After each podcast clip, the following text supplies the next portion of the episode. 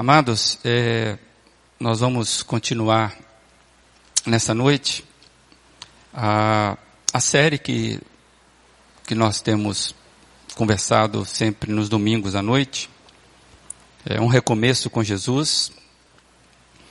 E hoje nós já estamos na oitava mensagem. E nós temos refletido sobre o ministério da ressurreição aquele momento que Jesus aparece é, depois da sua morte e vai até a sua ascensão. E a gente está seguindo basicamente João 20 e 21. É, esses dois capítulos têm servido de base para a gente ver, para vermos esses movimentos de Jesus após a sua morte. E o que nós temos visto até agora, os irmãos já ouviram isso, é que cada aparição de Jesus teve propósito, teve especificidade. Jesus não apareceu assim sem nenhuma, sem nenhuma intenção. E Jesus aparece de forma específica, específica para pessoas específicas. Jesus não aparece para a multidão, ele trabalha em, nessas aparições basicamente com os seus discípulos. E ele a gente consegue perceber que ele vai ter dois grandes propósitos em cada aparição. Uma é restaurar a fé dos seus discípulos. Os seus discípulos entraram em crise depois da sua morte. Jesus então aparece para restaurar essa fé desse primeiro grupo e também para reposicioná-los à vida, fazer trazê-los de volta à, à caminhada e é isso ele vai fazendo a cada aparição. E alguns personagens são importantíssimos e nós temos aprendido com esses personagens. A gente percebe que na, na narração de, de João, ele vai separando os blocos das aparições por Jesus e nós já vimos, por exemplo, Maria Madalena, ali no capítulo, logo no início, no capítulo 20, quando Jesus trabalha na identidade de Maria Madalena e nós aprendemos que Jesus precisa trabalhar na nossa identidade. Quem é você em Jesus Cristo? Você sabe o propósito da sua vida? Você sabe quem é você? Nós aprendemos com o grupo dos doze, quando Jesus aparece ali, e ele vai trabalhar a partir do medo daqueles discípulos, ele vai transformando aquele ambiente segura, de dúvida, e ele transforma tudo isso em paz, em confiança, em unidade do Espírito Santo. E nós temos aprendido que é essa ambiência que Jesus traz para nós. Depois nós vemos que Jesus aparece a Tomé. Tomé não estava na, na primeira aparição quando ele apareceu ao grupo dos discípulos. E Jesus então vai trabalhar na, na incredulidade de Tomé. E nós temos aprendido com a vida de Tomé que nós precisamos que Deus tenha misericórdia da nossa incredulidade, inclusive. E, e com Tomé a aprende isso. Que a incredulidade, ela bate a porta daqueles que creem. E hoje nós vamos continuar essa leitura é, caminhando para aprender com Pedro. A gente vai perceber que Pedro tem uma experiência muito ímpar com o Senhor Jesus, é, por causa dessa da, da, dos, últimos, dos últimos momentos que Pedro vive com o Senhor Jesus, isso marca profundamente a, a, a, vida de Pedro. Então a gente vai começar hoje o bloco final dessas aparições, quando Pedro vai ser resgatado por Jesus na beira da praia. E a gente provavelmente vai, vamos precisar de dois encontros para a gente examinar com, com qualidade com profundidade a, a, as informações que, preciosas que tem nesse texto. É, então, eu convido, convido a você que você abra a sua Bíblia aí, nós vamos ler capítulo 21 de João, e a gente vai ler os 14 primeiros versos deste capítulo. Queria que você estivesse acompanhando aí esta leitura. Vai ser projetada, mas você pode também marcar na tua Bíblia aí. Assim se expressa a palavra do Senhor. Depois disso, Jesus apareceu novamente aos seus discípulos à margem do mar de Tiberíades. Foi assim. Estavam juntos Simão Pedro, Tomé, chamado Dídimo, Natanael de Caná da Galileia, os filhos de Zebedeu, os dois outros discípulos. Vou pescar, disse-lhes Simão Pedro. E eles disseram: Nós vamos com você. Eles foram, entraram no barco, mas naquela noite não pegaram nada. Ao amanhecer, Jesus estava na praia, mas os discípulos não o reconheceram. Ele lhes perguntou: Filhos, vocês têm algo para comer? Eles responderam que não.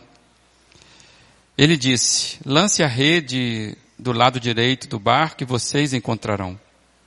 Eles a lançaram e não conseguiam recolher a rede, tal era a quantidade de peixes.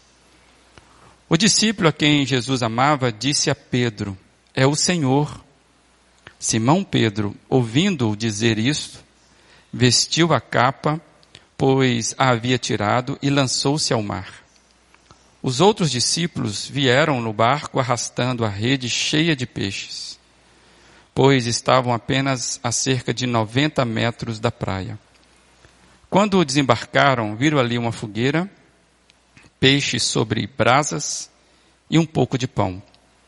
Disse-lhe Jesus: traga, traga alguns dos peixes que acabaram de pescar. Simão Pedro entrou no barco e arrastou a rede para a praia ela estava cheia. Tinha 153 grandes peixes. Embora houvesse tantos peixes, a rede não se rompeu. Jesus lhes disse: Venham comer. Nenhum dos discípulos tinha coragem de lhe perguntar: Quem és tu?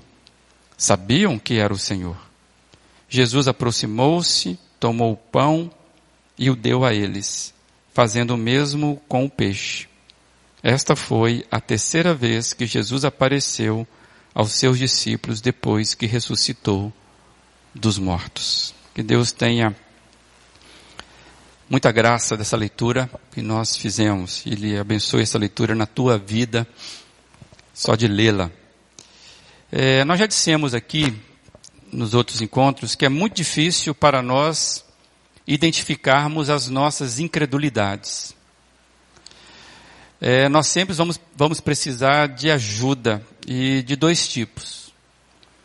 Para nós identificarmos naqueles pontos que somos mais incrédulos, nós precisamos da atuação direta do Espírito Santo. Pois ele sonda as coisas mais profundas do nosso interior, como diz o Salmo 139.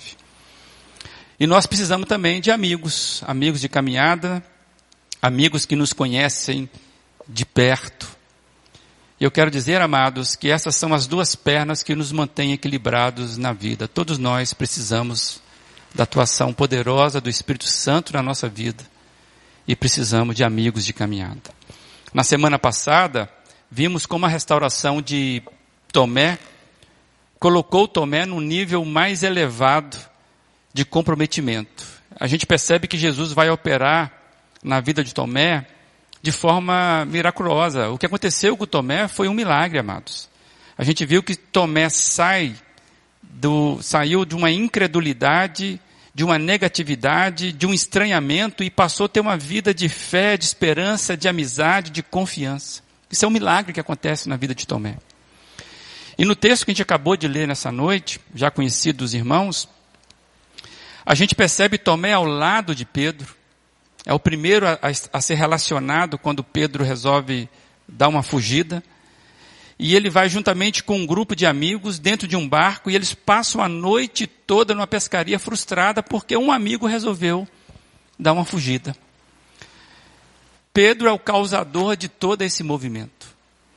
E Pedro resolveu sair. A gente percebe que Tomé achou isso estranho junto com os amigos e resolve então ir juntos com Pedro. O que a gente vê agora, esses amigos tão é, é, sinérgicos, tão próximos de Pedro, amados, ajudando aquele que está em crise de fé, é, quando Pedro demonstra a sua fragilidade, o que a gente percebe, amados, é que esses, esse, esse relato aqui é um milagre. Pedro, ele está agora na sua fragilidade de fé em fuga, porque ele tinha um, um, uma, uma, um trama, um, um drama, podemos dizer assim, pessoal, na sua alma, que era uma situação mal resolvida com Jesus. Os irmãos precisam lembrar que Pedro, ele nega Jesus no momento onde ele tinha dito que iria até a morte com Jesus. E a gente vai recuperar isso mais adiante. Pedro, ele não tem mais contato com Jesus assim para falar com Jesus. Então ele tem uma situação mal resolvida com Cristo. E quando a gente vai avançando na narrativa que, que João vai, vai nos, nos apresentamos, apresentando, a gente vai ver que Deus, Jesus vai trabalhar na restauração de Pedro. E hoje a gente quer trabalhar no primeiro bloco dessa restauração. Domingo que vem, se Deus permitir, a gente continua esse, esse, esse, nesse processo de Deus trabalhando na vida de Pedro. A gente já destacou aqui que a união de amigos interessados em Pedro, em ficar mais próximo de Pedro, é resultado de um milagre. Porque não é o que a gente percebe nesse grupo, não era o perfil desse grupo. Esse grupo era um grupo de pessoas medrosas, de pessoas duvidosas, é um grupo confuso com relação à fé. Na verdade, era um grupo até competitivo entre eles. Se os irmãos lembrarem, tem um relato onde eles chegaram a disputar quem seria o maior entre eles é, no reino de Deus. Aquele desejo de se sentarem a lugares de honra ao lado de Jesus. Está relatado, por exemplo, em Marcos 10. Você consegue ver isso lá a partir do versículo 37. Então, era um grupo que não, não, não era treinado, não estava ainda é, vivendo todo esse, esse poder da unidade. Então, o que o texto está nos dizendo é um milagre. E este milagre aconteceu com Tomé e aconteceu também com os outros. E o que nós estamos chamando esse milagre como a cura de atitude. Foi quando eles conseguiram mudar o padrão de acolhimento, o padrão de ser daquele grupo. É quando o centro das decisões passa a ser comandada pelo próprio Senhor de Cristo. O senhorio de Cristo começou a comandar o centro das decisões daquele grupo. A transformação vem de dentro para fora, como nós acabamos de cantar agora. É, os atos externos agora são consequências e estão em sintonia com essas decisões internas, o que ocorreu primeiramente dentro do coração daqueles moços. Eles venceram os conflitos internos, então passaram a ter um descanso na alma, e essa alma agora equilibrada consegue ver a, a atuação, o movimento do outro. E nós dissemos que uma frase que a gente traz do Stanley Jones é que existe uma espécie de cristianismo que se torna irritante porque ele não traz essa paz o que ele diz que vai trazer, na verdade, é, é um, um, conflito. Eu quero resgatar essa frase, vai ser projetada aí, que o Stanley Jones diz assim, quando não há cristianismo suficiente para produzir controle, mas apenas suficiente para produzir conflito. O cristianismo, então, se torna irritante. Por quê? Porque ele perturba em vez de corrigir. Aí ele traz aquela expressão muito comum: estou tentando viver a vida cristã e a minha vida virou um inferno. É coisas que a gente ouve muito por aí. O que acontece com esse grupo é que eles tiveram então agora a transformação que faz com que o conflito interno seja vencido. Eu quero resgatar mais algumas telas que já apresentamos na semana passada. A próxima aí é o centro das decisões precisa de conversão, amados. Cristo precisa assumir o controle do centro da nossa vida, onde as coisas acontecem dentro da gente. E nós é, trouxemos que o ego, aquilo onde é mais precioso nosso, precisa se converter ao Senhor Jesus. As principais decisões do nosso ego precisam ser, ser entregues ao senhorio de Cristo. É isso que estava acontecendo com esse grupo. E tem uma tela aí que fala sobre a necessidade de termos amigos maturos, amigos espirituais de caminhada. E eu queria convidar você a, a lembrar dessa tela. Amigos espirituais maturos não cobram explicações. Abraça não porque concorda, mas porque é amigo. Abraço não é questão de merecimento. Abraço é demonstração de referencial da graça e empatia, referencial de acolhimento. Ninguém é tão insuficiente para um abraço, para dar ou receber. E por último, quero trazer à tela ainda que todos nós passamos por momentos de crise e dor. Ninguém está isento, não existe supercrentes. Precisamos de amigos mais próximos que vão caminhar conosco. Nem todo mundo vai caminhar com a gente. São poucos. Precisamos ter relacionamentos de confiança e de confidências.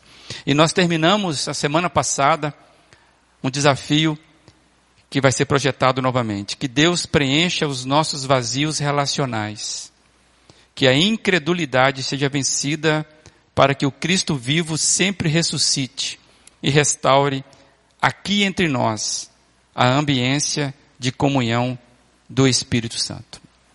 Esse é o desafio para uma igreja, esse é o desafio para um grupo que quer caminhar enquanto comunidade de Cristo. Pessoas que sejam maturas nessa caminhada e que o Espírito Santo possa produzir em nós esses, essa ambiência. Então nós seguimos com a narrativa e queremos seguir hoje. A partir do verso 4, né, a gente consegue perceber que Jesus vai aparecer na praia e apesar dele falar com seus discípulos, eles não o reconheceram.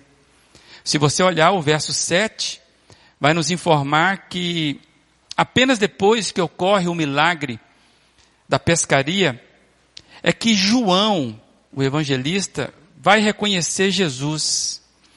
E é interessante que ao reconhecer Jesus sendo o primeiro, ele fala com Pedro sobre o seu reconhecimento. Isso é muito interessante. Da mesma forma que é interessante vermos Tomé sendo o primeiro citado ao lado de Pedro, nós vamos ver agora João reconhecendo Jesus à praia, ele dizendo a Pedro, e ele diz assim: Pedro, é o Senhor, é uma afirmativa, é uma fala de conotação de certeza. É como se ele tivesse é, dizendo para Pedro: Pedro, Vamos parar com a fuga. É o Senhor que está à praia.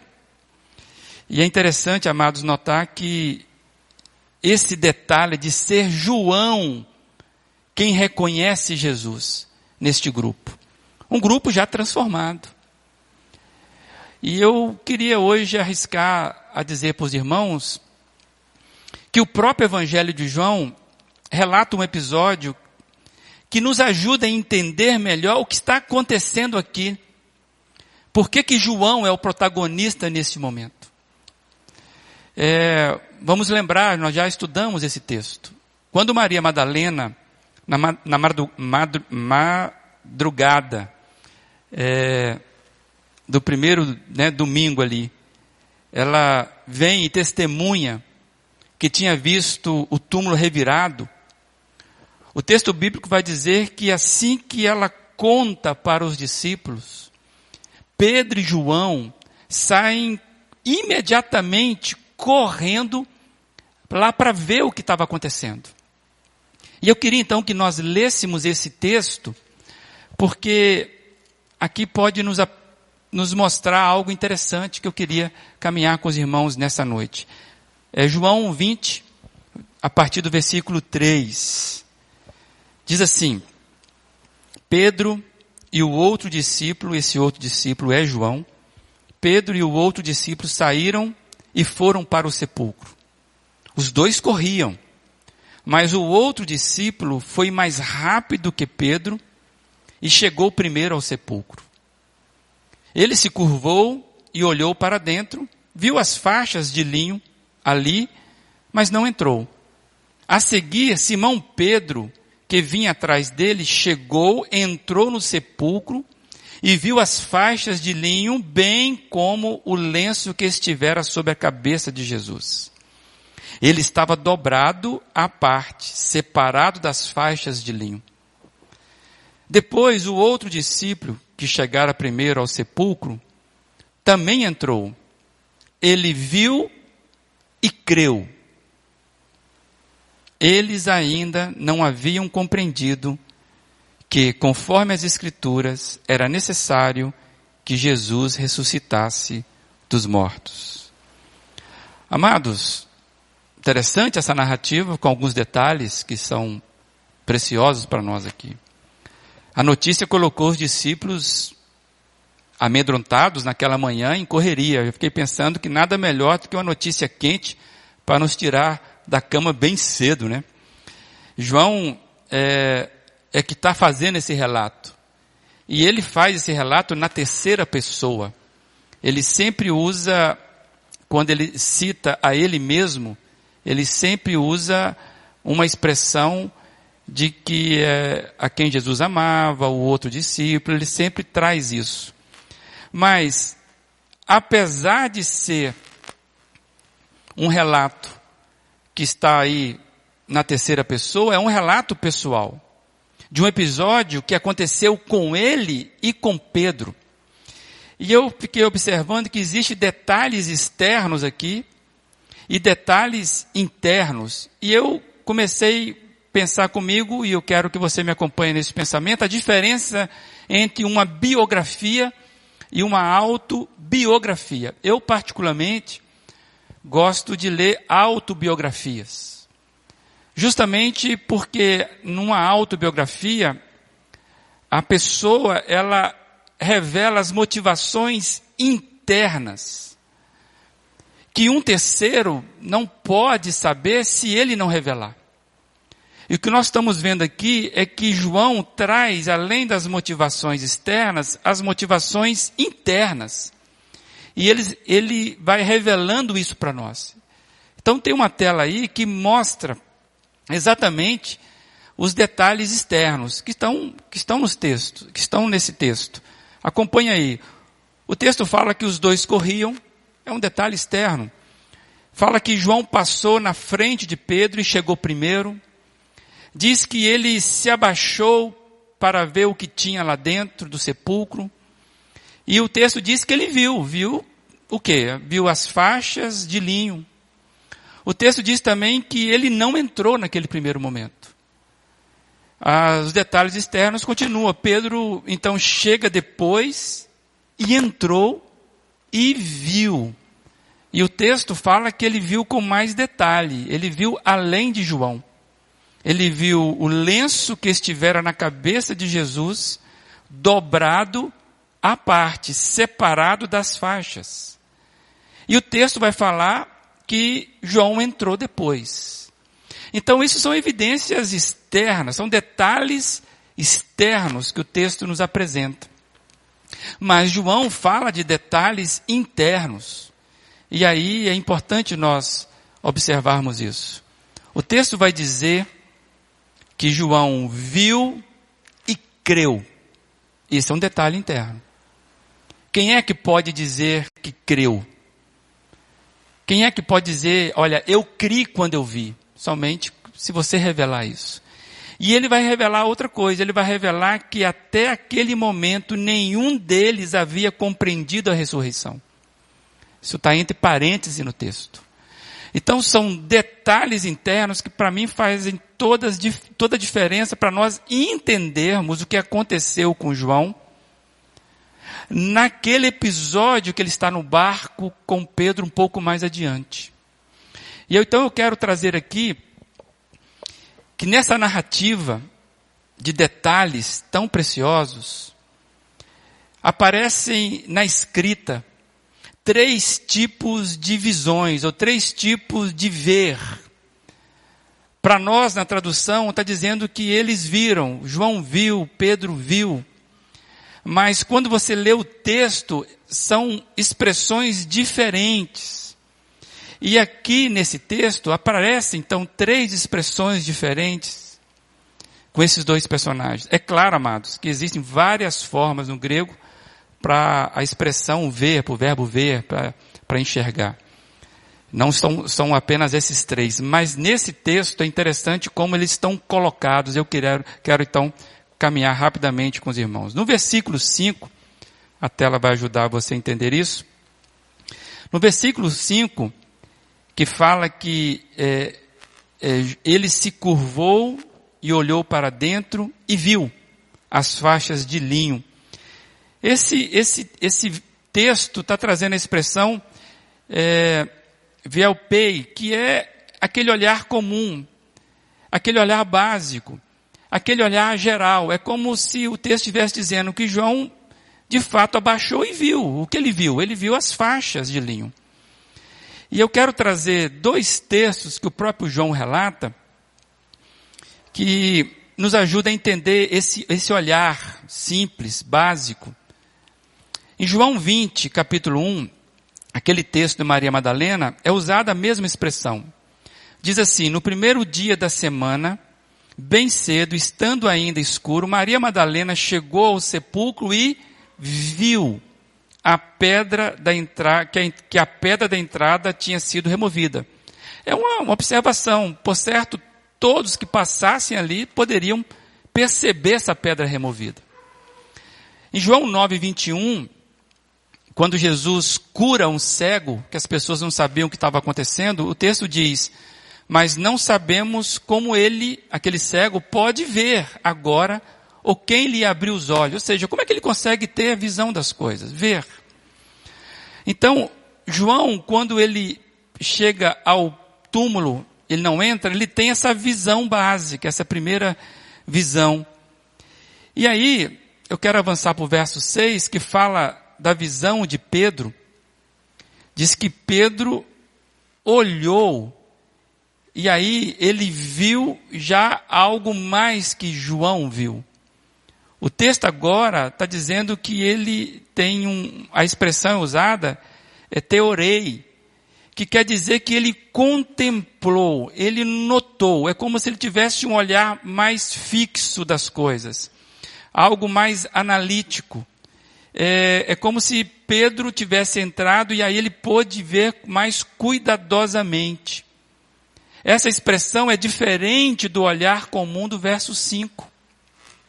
E eu quero trazer dois versos que o próprio João trabalha esse termo. Em João 10, 12, na parábola de Jesus, ele diz assim: o assalariado não é o pastor a quem as ovelhas pertencem. Assim, quando vê que o lobo vem, abandona as ovelhas e foge. Então, quando ele vê, ele percebe, ele reconhece o lobo, ele, ele sai porque ele percebeu o perigo.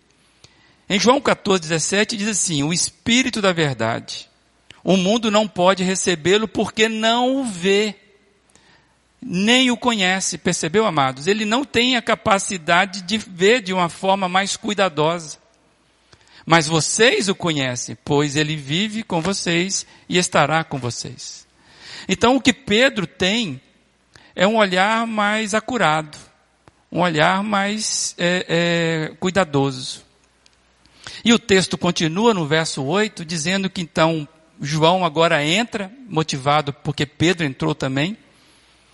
E diz o texto lá que ele viu e creu. É o mesmo João agora vendo de forma diferente. O, o, o texto usa aqui, o verbo é o, o Eiden, que quer dizer que é uma, algo que ele tomou consciência é como se fosse uma compreensão. Eu coloquei a palavra visão aí, mas não é uma tradução literal. É como se ele tivesse, de fato, uma visão do que estava acontecendo. A ideia de uma compreensão do que ele não tinha compreendido antes no primeiro olhar. Aí eu quero trazer dois textos. O primeiro de João 56, quando Jesus está falando de Abraão. Nós sabemos que Abraão, que é o pai da fé, vem lá no capítulo, lá no capítulo 12 de Gênesis. E Jesus fala assim: Abraão, pai de vocês, regozijou-se porque veria o meu dia. Ele o viu e alegrou-se. Ou seja, Jesus está dizendo, tá dizendo que Abraão, ele compreendeu a revelação e mesmo estando distante dela no tempo. Então, essa compreensão promoveu em Abraão uma alegria. E eu, eu quero trazer Lucas 15, 20, que também trabalha esse texto, que está dentro da parábola do filho pródigo, quando o filho pródigo volta para casa, todo transformado, é, moribundo, o texto vai dizer que o pai, ele tem esse olhar. O texto diz, a seguir, levantou-se e foi para o seu pai. Estando ainda longe, o seu pai o viu. E cheio de compaixão, correu para o seu filho, o abraçou e o beijou. Amados, é esse segundo olhar que traz compreensão, é que Pedro não teve nesse primeiro momento e que João teve. O que aconteceu com João aqui? Quando ele tem segundo olhar. Esse pequeno verso que diz, viu e creu, diz que alguma coisa causou dentro da vida de João. E eu quero trazer uma tela que diz que João tinha agora uma convicção espiritual.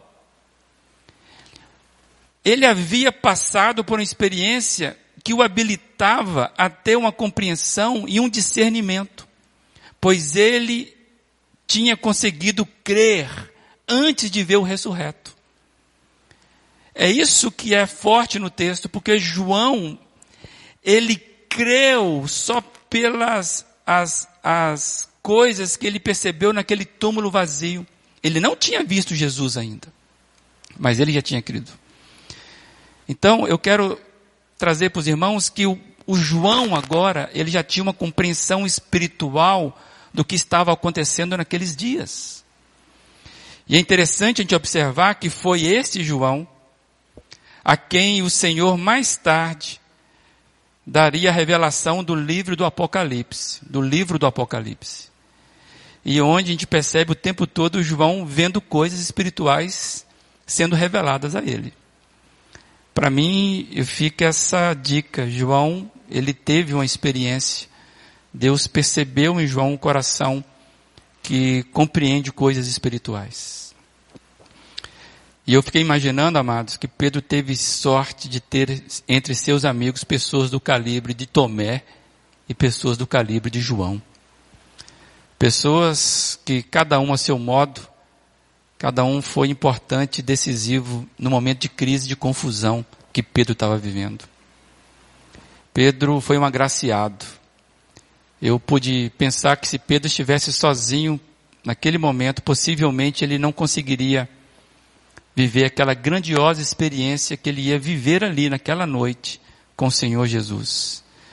E aquela noite marcou para sempre a vida de Pedro. E também, amado, por consequência, marcou as nossas vidas, porque marcou a vida de toda a cristandade. Você consegue perceber a importância de amigos fiéis, companheiros maturos na nossa caminhada? O verso 7 vai dizer que Pedro se atira à água quando ele ouve João falar que era Jesus. Então é interessante você parar aqui. O que motivou Pedro a tirar-se na água, vestir de novo a sua capa, que representa uma reverência diante de Jesus, foi simplesmente o testemunho de João. Bastou o testemunho do irmão para que Pedro pudesse agora se atirar à água. O verso 11 vai dizer que ele vai puxar a rede sozinho diante do comando de Jesus. Eu queria que você lesse essa tela. O que a gente vê aqui, amados, o que vemos aqui é confiança e determinação. Quando Jesus é reconhecido, a ambiência de confiança é vivenciada sem constrangimentos. Não há constrangimentos em Pedro. Há uma confiança agora, há uma determinação, porque Jesus é reconhecido. Amados, é, eu fiquei pensando que, na verdade, tem apenas um constrangimento aí, que a gente vai explorar mais para frente. O único constrangimento nesse grupo vai ser quem iria puxar a conversa com Jesus mais tarde. Você percebe que eles ficam todos quietinhos ali, né? Diante de Jesus na fogueira. Nenhum, nenhum dos discípulos é, tiveram a ousadia de puxar o assunto. E é interessante que Jesus vai puxar o assunto. E com quem? Com Pedro. Mas a gente vai ver isso mais tarde. É que quero trazer, amados, que estava tudo pronto para Jesus seguir com a cura de Pedro. Pedro agora iria ser completamente restaurado. Jesus iria completar a restauração, estava tudo preparado para um recomeço. E ele trabalhou primeiramente no grupo de Pedro. Jesus, à praia, estava preparando um grupo primeiramente para ir restaurar Pedro. E eu quero trazer essa tela aí. Pedro se sentiu acolhido no grupo. A comunhão é fundamental para acender a fé e a confiança novamente. Pedro, unido, foi, o grupo unido de Pedro foi fundamental para que o coração de Pedro fosse preparado para o seu recomeço com Jesus. Tudo parecia acabado, mas estava apenas começando. Amados, é, é importante para você e eu percebermos que a ambiência do grupo é fundamental para uma vida equilibrada de fé na caminhada com o Senhor Jesus. Jesus ainda ele continua usando o mesmo método. Ele ainda trabalha em parceria. A igreja é o grupo de Jesus do qual ele trabalha a ambiência para resgatar pessoas. A igreja é um grupo de pessoas restauradas, não perfeitas, que estão buscando restauração de si mesmos e do próximo. Cada um com seu dom, cada um com seu ministério.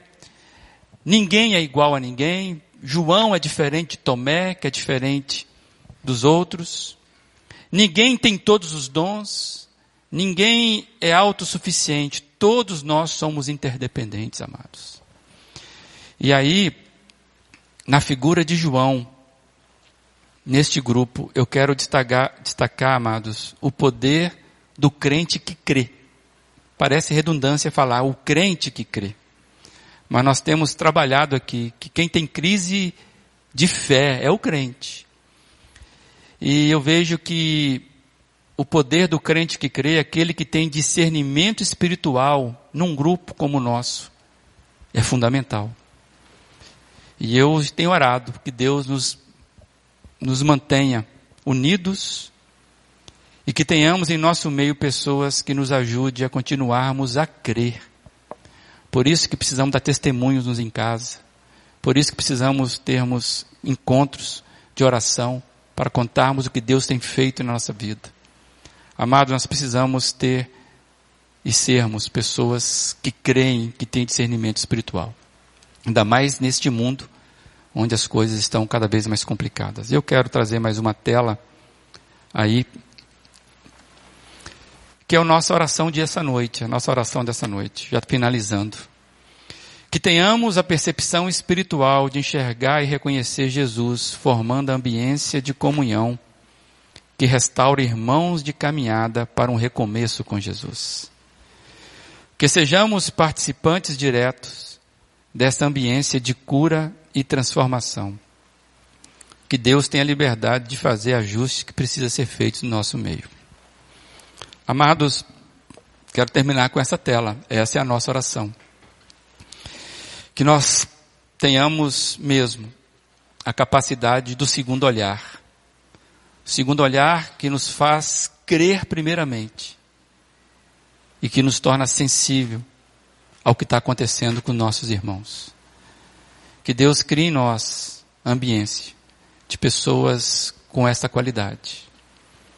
Assim, com certeza, nós iremos, como acabamos de cantar, em Cristo vamos muito mais, além do novo ser.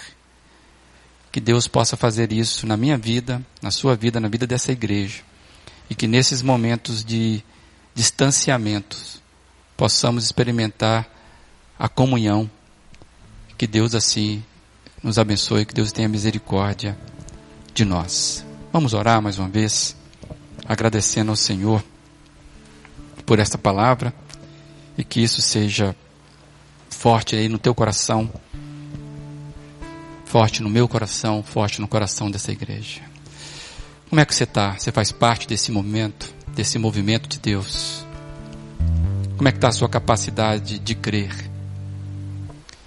Se você hoje se sente mais um Pedro em fuga do que um João no acolhimento, coloca isso diante de Deus. Que possamos, de fato, de fato reconhecermos onde nós estamos.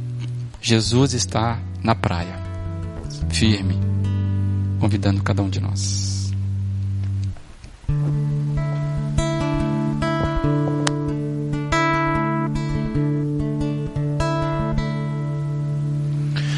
A começar em mim, quebra corações para que sejamos todos um, como tu és em nós, a começar em mim, quebra corações para que sejamos todos um, como tu és em nós.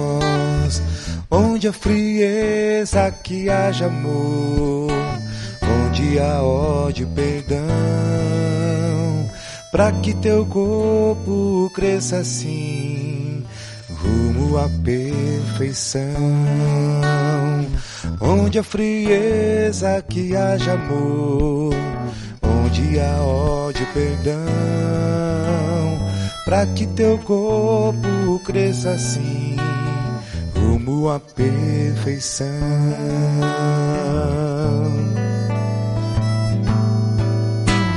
A começar em mim, quebra corações, para que sejamos todos um, como tu és em nós.